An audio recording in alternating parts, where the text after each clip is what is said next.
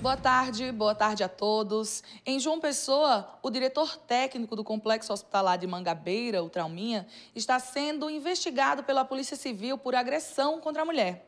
Em imagens divulgadas pela Paraíba Feminina, é possível ver o médico João Paulo Souto, casado, agredindo a ex-companheira em pelo menos duas ocasiões diferentes. Em um dos vídeos, gravado em abril do ano passado, é possível ver quando o médico está em um elevador com a vítima e uma criança.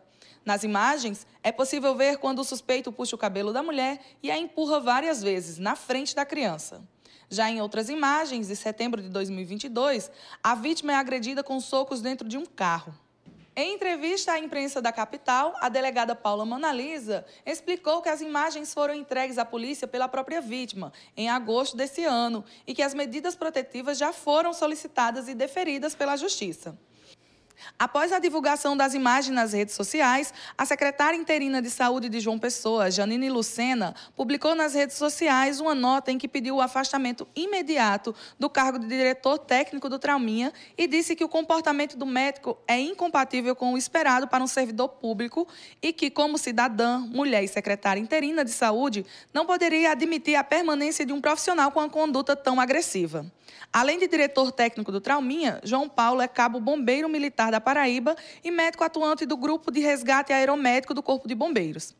Em nota, a Secretaria de Estado de Saúde da Paraíba informou que repudia as agressões e se solidariza com a vítima, afastando, portanto, o servidor de sua função pública. Na segunda-feira, no Diário Oficial de João Pessoa, foi oficialmente publicada a exoneração do diretor técnico do Trauminha e o Corpo de Bombeiros informou que um procedimento apuratório para investigar a conduta do médico vai ser aberto. Em nota, o Conselho Regional de Medicina da Paraíba informou que determinou a abertura de uma sindicância considerando os artigos 23 e 24 25 do capítulo 4 do Código de Ética de Medicina e que repudia veemente qualquer forma de agressão contra a mulher. O governador João Azevedo prestou sua solidariedade à vítima em sua rede social e ressaltou que violência contra a mulher é intolerável e também é crime. Ele disse ainda que a Polícia Civil está investigando o caso e que o médico vai ser exonerado do hospital de trauma e investigado no Corpo de Bombeiros. Lembrando que violência contra a mulher é crime, então denuncie. Se você está passando por uma situação como essa, denuncie. Se você está vendo uma situação como essa, denuncie.